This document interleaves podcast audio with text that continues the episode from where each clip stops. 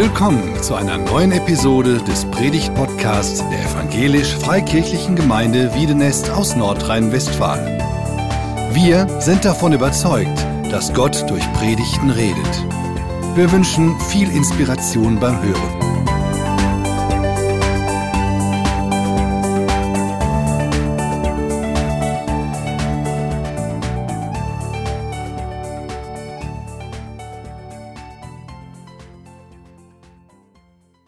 Ich freue mich auch, hier zu sein heute Morgen. Und ich dachte mir, ich nehme mal das Thema Staunen über Gnade. Ist das okay? Oh, ja, mich ja gut. Das ist ja schon mal super. Wenn man natürlich über die Gnade so ein bisschen staunen will, dann muss man auch über Vergebung reden. Das ist ganz klar. Das gehört irgendwie zusammen. Und wenn man über Vergebung reden will, dann muss man auch über Sünde reden. Ne? Ich weiß nicht, wann, wenn ihr schon mal so einen Diamanten verschenkt, das soll ja vielleicht ab und zu mal vorkommen und ihr geht in einen Juwelierladen und dann wird euch so ein schöner großer Diamant gezeigt. Der wirkt im hellen Tageslicht gar nicht so strahlend und hell, aber wenn man dann etwas Schwarzes dahinter macht, so eine Filzdecke oder so, dann denkt man auf einmal, wow, was für ein Diamant. Den muss ich unbedingt meiner Frau schenken. Ne? Geht euch doch so, oder? Ja, so muss das sein, ganz klar, wunderbar. Also reden wir mal ein bisschen über Sünde zunächst, aber keine Sorge, da bleiben wir nicht stehen, sondern wir reden dann über die Gnade. Und ähm, ich habe mal am Anfang so eine kleine Testfrage für euch, okay? Also stell dir vor, es gäbe jetzt keine Vergebung, ja? also keine Vergebung, aber es gäbe die Sünde und du würdest mit jeder Sünde, die du begehst, die dir ja nicht mehr vergeben wird, ein Zentimeter wachsen. Ach du liebe Zeit, ne? Wann könntest du ohne Leiter die Lampen wechseln? Und jetzt die wichtigere Frage ist ja, wann könnt ihr das Haus hier zumachen, weil ihr immer Freiluftgottesdienste machen müsst, ne? weil keiner mehr hier reinpasst. Also man merkt, Mann, mit der Sünde haben wir schon irgendwie ein Problem, oder? Die wird man von alleine gar nicht so richtig los. Und ähm, wenn ich euch jetzt mit Paulus vergleichen würde, ne? also jetzt hier Manuel Lülling, wer sündigt mehr, du oder Paulus oder Knut, kann ich auch sagen. Also so vom ersten Ansatz her würde ich denken, na, da bin ich aber ganz weit vorne, gar, gar wirklich ganz weit. Und jetzt möchte ich euch gerne einen Text vorlesen, der völlig eine, eine andere Sicht hat, wo Paulus nämlich etwas anderes über sich sagt und sagt, hey, wir gucken mal nach. Diesen Text, einen wunderbaren Text, also es ist ein Hammertext. Er steht in 1 Timotheus 1, 12 bis 17 und ich möchte ihn gerne nach der Elberfelder Übersetzung lesen, weil erstens ist es meine, meine Lieblingsübersetzung und ähm, es kommt da so an manchen Formulierungen genau etwas rüber, was ich auch deutlich machen möchte.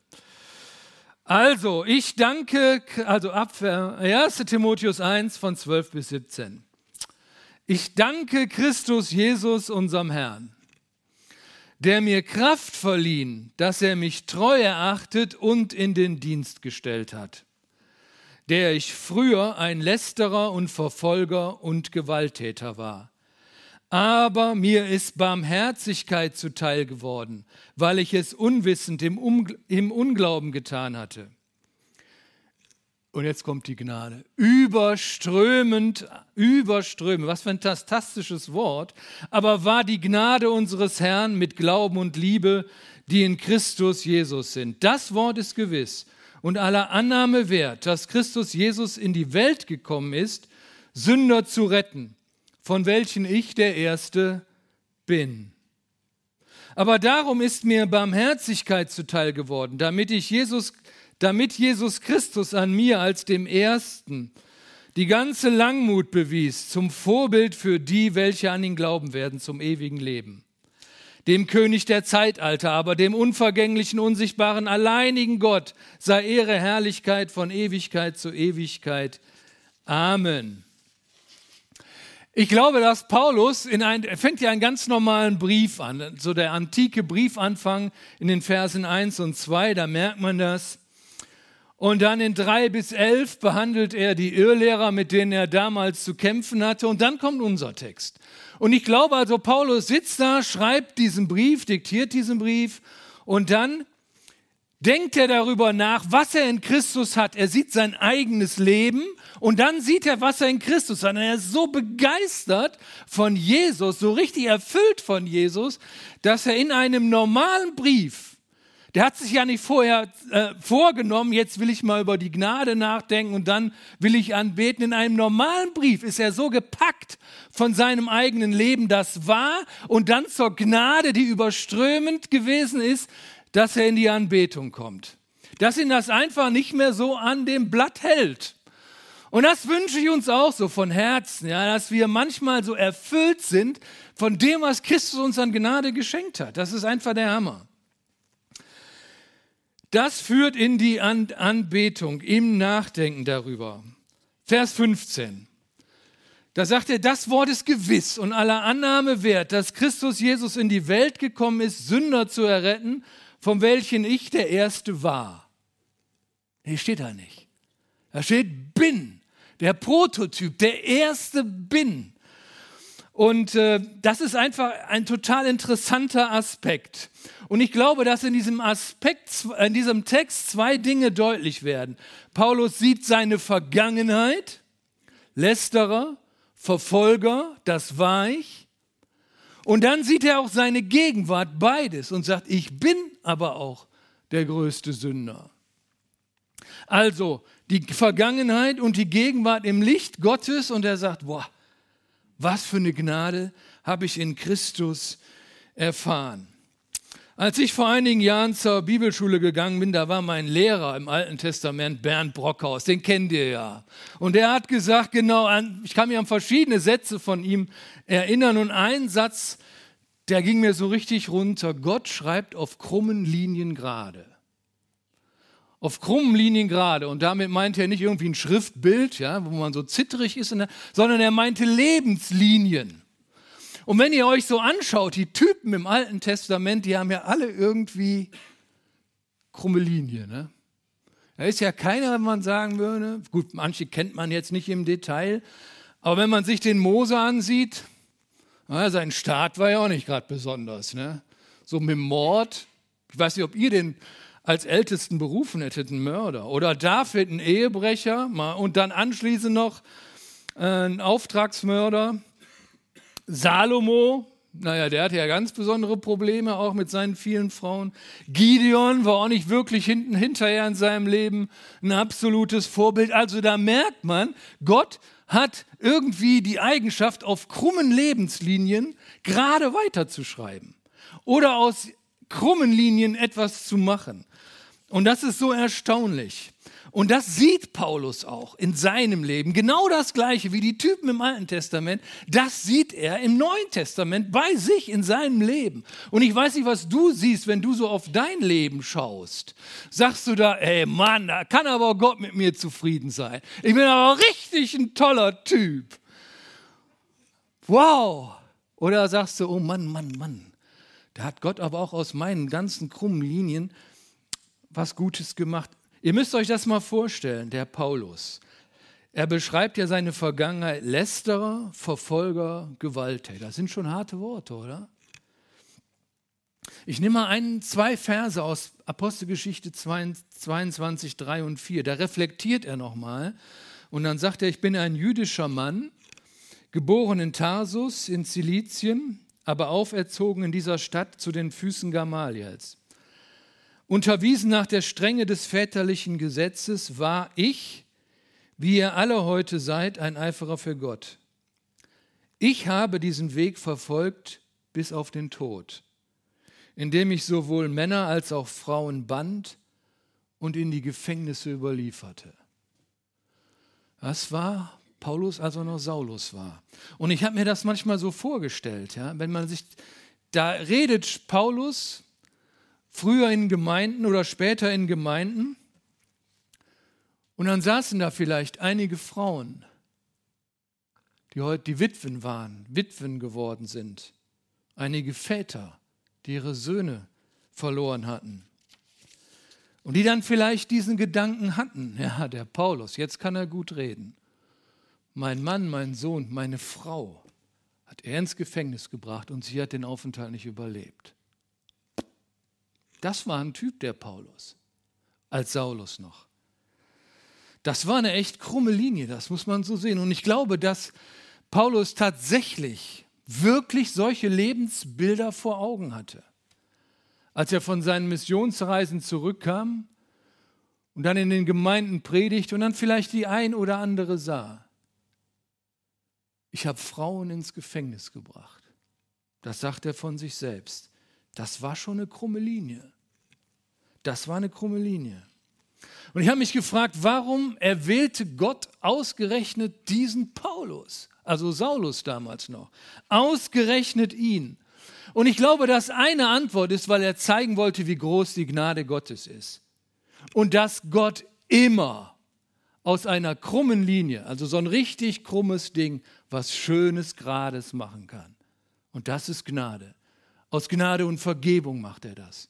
Nicht, weil wir cool werden, weil wir super werden, weil wir mega fromm werden, sondern weil er uns Gnade und Vergebung gibt. Und damit verändert er das, verändert er uns.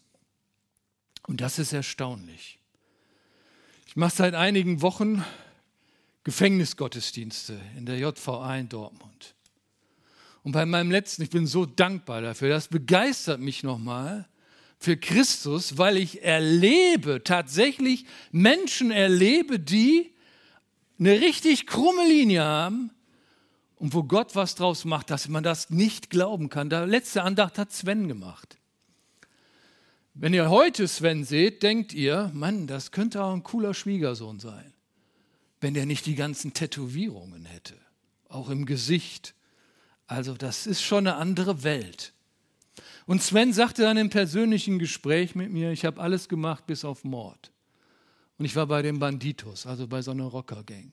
Und er war im Gefängnis in der Hierarchie ganz weit oben, weil er eben Banditos war. Und selbst die Polizisten entschuldigten sich bei ihm, weil draußen ja noch seine Kumpel rumliefen. Und er kriegt eine Bibel und legt die Bibel auf den Schreibtisch bei sich in der Gefängnis. Die sind 16 Kubikmeter groß, also 4 mal 4 mal 2. Er sieht, wie die Bibel anfängt zu leuchten. Die ersten Tage, das ist vor einem Jahr gewesen, die ersten Tage übersieht er das noch. Und dann fängt er an zu lesen. Und es ist erstaunlich. Wir unterhalten uns, ich bin baff, wie viel der schon von der Bibel. Er hat vorher null Ahnung gehabt von der Bibel, wie viel der schon kennt. Und dann sagt er was ganz Entscheidendes. Da sitzen ungefähr so 15 Gefangene am Tisch. Ich habe mein Leben verändert, oder? Das könnt ihr doch bezeugen. Und dann siehst du, wie 14 Gesichter nicken. Ja, das können wir bezeugen. Und wenn du ihn heute siehst, das ist nicht zu packen. Was Gott daraus gemacht hat, der dient. Der verteilt das Essen und die Kekse und der verteilt die Pizza, die wir mitgebracht haben und hat ein Lächeln auf dem Gesicht. Das ist Gnade. Dass Gott wirklich auf krummen Linien etwas Gerades macht, das begeistert mich. Das ist einfach der Hammer. Und da könnte man manche Geschichte weiter erzählen. Paulus war in der Vergangenheit ein Gewalttäter, ein Lästerer und ein Verfolger der Gemeinde. Und jetzt sagt er aber auch etwas Entscheidendes. Ich bin aber auch der größte Sünder. Was würdet ihr jetzt so ganz spontan denken, wenn jemand sagt, jetzt in einem ehrlichen Gespräch, ich bin der größte Sünder? Was habt ihr dann in euren Gedanken, in eurem Herzen für Bilder, was der für eine Sünde wohl gemacht haben muss? Hat die Gemeindekasse von Wiedenes geklaut die Millionen weggenommen, die Schweiz auf sein Geheimkonto gebracht. Und das mit dem Umbau wird nicht mehr funktionieren, weil das Geld weg ist. Na, sowas würdet ihr denken. Nein, ihr würdet wahrscheinlich denken, Unzucht, Ehebruch. Und würdet euch irgendetwas vorstellen, wo ihr in eurem Herzen sagt, meine Zeit nochmal, das ist aber wirklich eine größte Sünde. Und deshalb sagt er, ich bin der größte Sünder. Ich glaube, dass Paulus ein sehr feines Gewissen bekommen hat im Laufe der vielen Jahre, die er Christus nachgefolgt ist. Und ich glaube, dass dass entscheidend ist, dass wir auch dieses feine Gewissen bekommen. Als ich zum Glauben gekommen bin vor 40 Jahren oder 35 Jahren, da dachte ich ja, was ist Sünde? Ich hatte ja nicht viel Ahnung, was ist Sünde? Ja, das sind so, so ein Verstoß gegen die zehn Gebote. Ne? Das ist Sünde und da kam ich ja ganz gut weg. Ich habe keinen ermordet gehabt, ich war damals noch nicht verheiratet und äh aber dann wird mit der Zeit das Gewissen immer feiner. Und es fällt einem auf, was auch noch Sünde ist. Da ist zum Beispiel der blöde Neid. Ne? Kennt ihr das Neid? Das ist auch eine Sünde. Und so hat Paulus ein Netz, ja, so ein Gewissensnetz, das ganz feine Maschen hat. Und ich glaube, unser Netz ist manchmal so grobmaschig. Ja, wenn da so eine große Sünde ankommt, Wurm, so ein Fisch, so ein Hai, dann bitten wir um Vergebung. Aber so kleine Sünden, die fallen gar nicht mehr auf. Und dann merken wir, wir fühlen uns doch schon ganz gut, oder?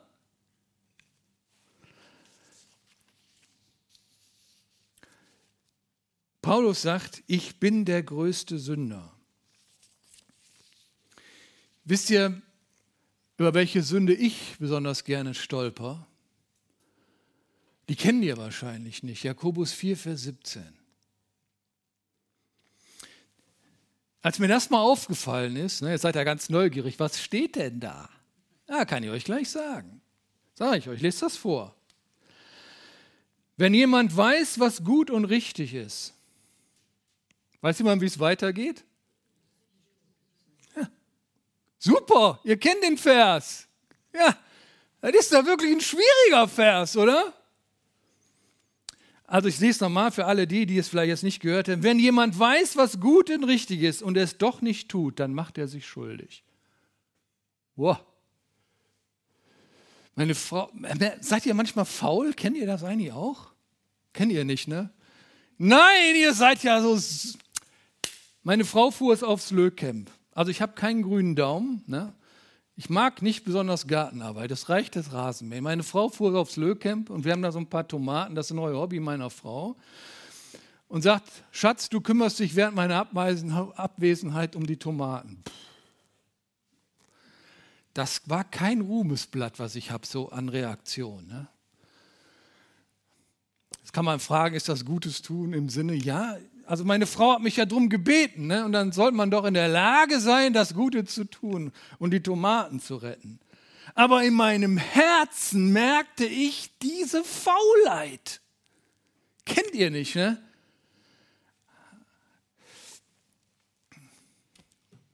Mein Gewissen sagt mir immer noch ein Beispiel, was ich nie vergessen werde. Das war Schnee.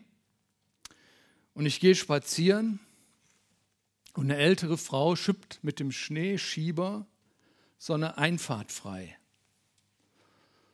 Die war schon alt und gebrechlich. Und ich gehe da vorbei und habe den Eindruck, nimm doch jetzt den Kehrblech und mach du das. Ich habe es nicht gemacht. Ich hatte noch den Eindruck, du kannst doch helfen. Damals war ich noch jünger, aber selbst heute könnte ich das. So hoch war der Schnee nicht. Und ihr merkt, was Paulus hier hat. Ein feines Gewissen für das, was Schuld ist. Und ich glaube, dass dieses Gewissen uns ein Stück weit verloren gegangen ist. Das merkt man in ganz vielen Bereichen, dass es nur noch dieses grobe Gewissen gibt. Okay, wenn das passiert, das dann bitte ich um Vergebung und dann wird mir Gnade bewusst. Aber was wir verlieren, ist das Staunen über die Gnade. Weil wir denken ja, hey cool, ich bin ja schon ziemlich gut. Mir passiert ja nichts mehr an Sünde, also brauche ich kaum noch Vergebung. Ja, Gnade ist etwas, wie der Mann das sagte, ist sowas Abgedroschenes. Löst nichts mehr aus. Wir gehen ganz anders mit der Sünde heute um. Man schafft sich die eigenen Maßstäbe, man passt sich an. Auf dem Buch Die Sünde des deutschen Soziologen Gerhard Schulze steht folgender Klappentext. Das Konzept der Sünde in unserer heutigen Gesellschaft gilt als überholt. Die sieben Ursünden, Völlerei, Unkeuschheit, Habsucht, Trägheit, Zorn, Stolz und Neid vertragen sich nicht mit unserem modernen Lebensstil. in dem raffiniertes Essen, ein ausgefülltes, Sex, ein ausgefülltes wechselndes Sexualleben, Schnäppchen im Internet und Shopping als Garanten eines erfüllten Lebens gesehen werden. Man hat sich distanziert von dem, was die Bibel nennt. Das Zweite ist, man leugnet die Sünde, es ist doch gar keine Sünde. Es gibt das Beispiel eines Pastors, der behauptet, seit 40 Jahren, als er zum Glauben kam, nicht mehr gesündigt zu haben. Wow. Da sehe ich aber ganz alt aus. Oder man vergleicht sich mit anderen Christen. Man schafft sich sein eigenes Netz. Ja, wenn ich den sehe, das ist ein wirklicher Sünder. Aber ich, ich bin doch schon cool. Und was wird man? Was wird man? Und was kommt rüber? Heuchelei und Scheinheiligkeit. Heuchelei und Scheinheiligkeit. Und das spüren andere Menschen. Das spüren andere Menschen. Und das Tragische ist, dass uns die Freude an der Gnade verloren geht. Weil wir denken ja, wir brauchen sie nicht mehr. Ja, der, der braucht die Gnade. Aber ich, Leute, ich bin auch schon ziemlich cool. Ich bin ja schon ziemlich weit. Und Paulus denkt an die Gnade. Und ich glaube, er denkt an die Gnade und er schmeckt sie wirklich, ja. Das ist viel mehr als nur drüber nachdenken. Er begreift das mit dem Herzen. Und dann finde ich das in der Elberfelder so genial übersetzt. Überströmend aber war die Gnade. Was ist dann übrig geblieben von der Sünde? Äh, ich habe recherchiert, ist heute Morgen nicht mehr eingefallen. Wisst ihr noch, als die Agger-Talsperre leer war? Das ist schon ein paar Jahre her. Ne? Also die Jüngeren können sich wahrscheinlich nicht mehr daran erinnern. Die war völlig leer, die war abgelassen, die haben da die Mauer repariert. Die war richtig leer. Und dann wuchsen ganz schnell so Pflanzen, ich weiß nicht, wie die heißen, ja, du weißt das noch, genau. Die waren richtig groß, da konntest du nicht drüber gucken, das waren richtig große Pflanzen. Und dann kam das Wasser zurück. Wer hat noch eine Pflanze gesehen? Letztes Mal, als er bei der Acker war. Die sind weg. Überströmend kam das Wasser und hat sie weggemacht. Ist er nicht der Hammer? So ist Gottes Gnade, überströmend. Aber war die Gnade. Er vergibt. Er macht aus krummen Linien etwas Grades, etwas Besonderes. Er macht aus krummen Linien einen Schatz, aus dem Fass Gülle, Wein. Das kann Gott machen. Und darüber staunt Paulus, darüber will er jubeln. Und wenn ich in mein Leben sehe, man ist doch der Hammer, wie oft versage ich und wie oft vergibt mir Gott. Das ist einfach genial, was Gott macht. Allein durch Gnade stehe ich hier. Und bei dem Gedanken kommt eben Paulus zur Anbetung. Ja? Er sieht seine Vergangenheit, Mensch, was war ich für ein krummer Typ. Und er sieht seine Gegenwart. Mann, ich habe den Eindruck, ich sündige ja immer mehr. Und dann kommt er zur Anbetung und sagt, boah Gott, wie groß bist du, dass du mir das alles vergibst. Das ist so genial. Wo, in welcher anderen Religion gibt es das? Er vergibt wirklich Sünden, die dann weg sind. Stell dir mal folgende Situation vor. Montag passiert hier eine Sünde, meinetwegen die Faulheit. Bist irgendwie faul, keine Ahnung warum. Bittest um Vergebung. Dienstag passiert dir das wieder. Schon wieder erwischt. Mann, das ist aber auch blöd. Ja? Und Mittwoch, dann versprichst du Gott etwas. Herr, bitte vergib mir noch einmal. Noch einmal, bitte vergib mir. Und ich streng mich auch an. Ich werde fleißig sein ohne Ende. Und Freitag haut es dich wieder um. Ja? Schon wieder versagt. Und deine Versprechen werden immer größer. Herr, wenn du mir noch einmal vergibst, dann will ich aber auch. Ich will Vollgas geben. Ich will alles tun, dass die Sünde nicht mehr passiert. Und Gott sagt, hey, welche Sünde denn? Gott hat doch vergeben. Sie ist weg. Du brauchst deine Eigenleistung, kannst du abhaken, schaffst du sowieso nicht. Vielleicht schaffst du es mal, Ein Tag oder zwei oder drei, vielleicht eine Woche oder sogar einen Monat. Aber die Macht der Sünde ist einfach stärker. Es geht nicht darum, dass du Gott etwas versprichst, sondern dass du staunend die Gnade annimmst. Von Herzen bereust. Sünde bereuen ist etwas anderes als abhaken. Ja? Dietrich Bonhoeffer sagt das in seinem Buch über Nachfolge. Lasst uns die Gnade nicht billig machen. Billige Gnade ist Rechtfertigung der Sünde und nicht des Sünders. Und er sagt, und er schreibt dann in seinem Buch, das, was den Unterschied macht, ist die Reue, dass du eine Schuld bereust und nicht abhakst. Naja, du vergibst mir sowieso. Das sind zwei verschiedene Haltungen abhaken oder bereuen. Aber wenn du von Herzen bereust, 1. Johannes 1, Vers 9, wenn du aus dieser Reue heraus etwas bekennst, so ist Gott, also den Vers muss jeder Christ auswendig kennen. So ist Gott treu und gerecht, dass er uns nie mehr vergibt. Nein, dass er uns vergibt. Halleluja. Das ist Gott. Das Gegenteil von Sünde ist nicht deine Eigenleistung, kannst du abhaken, sondern die Gratisgnade. In einem gesunden geistlichen Leben entsteht also durch ein feines Sündenbewusstsein kein geistliches Selbstmitleid. Oh, ich bin schon wieder gefallen. Sondern ein Gnadenbewusstsein. Ich staune über die Größe Gottes und erlebte Gnade. Ja, wenn man das in seinem, deshalb meinte ich, dass uns so viel verloren geht, wenn wir die Gnade nicht mehr schmecken, sondern sie nur noch abhaken, dann geht uns so viel verloren, nämlich was? Nämlich Einsatz, Dienstbereitschaft. Der Paulus fängt ja hier diesen Text so an. Ich danke Gott, dass er mir Kraft verlieh, dass er mich treu erachtet und in den Dienst gestellt hat. Was motiviert dich über Jahre Christus zu dienen, in der Gemeinde mitzuarbeiten. Und ich glaube, ein ganz wesentlicher Aspekt ist dieses Gnadenbewusstsein, immer wieder beschenkt zu sein, immer wieder beschenkt zu werden. Und wenn ich immer wieder beschenke, dann schenke ich auch gerne. Jesus sagt das mal mit anderen Worten. Wem viel vergeben ist, der, der liebt ganz wenig.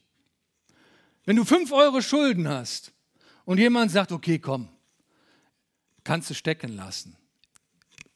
Schwamm drüber. Okay, sagst du, vielen Dank. Wenn du aber 50.000 Euro Schulden hast und jemand sagt, komm, Schwamm drüber, vergessen wir es, was dann? Wow, Hammer! Ich bin begeistert von dem Typ, der mir 50.000 Euro erlässt. Und das sagt Jesus mit der Frau mit dem Salböl. Wem viel vergeben ist, der liebt viel. Amen. Und das ist die Motivation zu dienen. Über Jahre dieses Gnadenbewusstsein, dass ich staune auf meiner krummen Linie, schreibt Gott etwas gewaltig Grades. Das ist so super. Lukas 7, Vers 47 steht die Geschichte mit Jesus. Warum habe ich Gnade verdient? Warum bekomme ich Gnade? Weil Christus am Kreuz für mich gestorben ist. Das ist das, was wir im Abendmahl bekennen. Und ich wünsche uns, dass wir das Abendmahl, klar, wir haben das Abendmahl schon zwei, dreimal gefeiert, das glaube ich, ja. Aber dass wir darüber staunen, ich darf diesen Kelch und dieses Brot in Empfang nehmen. Ich, krummer Hund. Meine Woche war nicht perfekt. Und wenn Christus gesagt hätte, pass mal auf, Knut, wenn du diese nächste Woche, also letzten Sonntag, ne, wenn du letzten Sonntag bis nächsten Sonntag, bis du im Wiedenest predigst, wenn du da noch einmal sündigst in dieser Woche, dann ist vorbei zwischen uns. Ich hätte es nicht geschafft. Ich hätte mich ins Koma legen müssen und dann wäre ich auch noch faul gewesen. Also, ich hätte keine Chance. Und warum habe ich eine Chance? Weil ich so ein cooler Typ bin? Nein, weil Christus mir Gnade gegeben hat. Und diese Gnade manifestiert sich am Kreuz. Christus für meine Schuld gestorben. Das wird Paulus bewusst. Das sieht er. Und dann kommt er zu dieser Anbetung, dem König der Zeitalter aber. dem unvergänglichen, unsichtbaren, alleinigen Gott sei Ehre und Herrlichkeit von Ewigkeit zu Ewigkeit.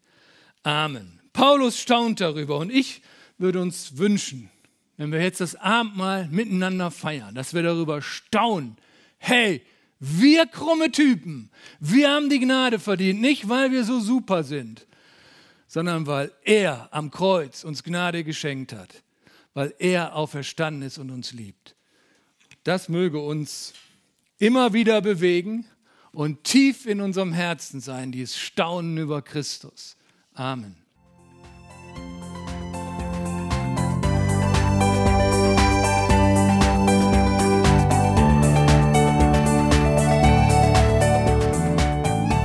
Sie hörten einen Predigt-Podcast der EFG Wiedenest. Weitere Predigten, Informationen zu Jesus Christus und zu unserer Gemeinde gibt es unter www.efg-wiedenest.de.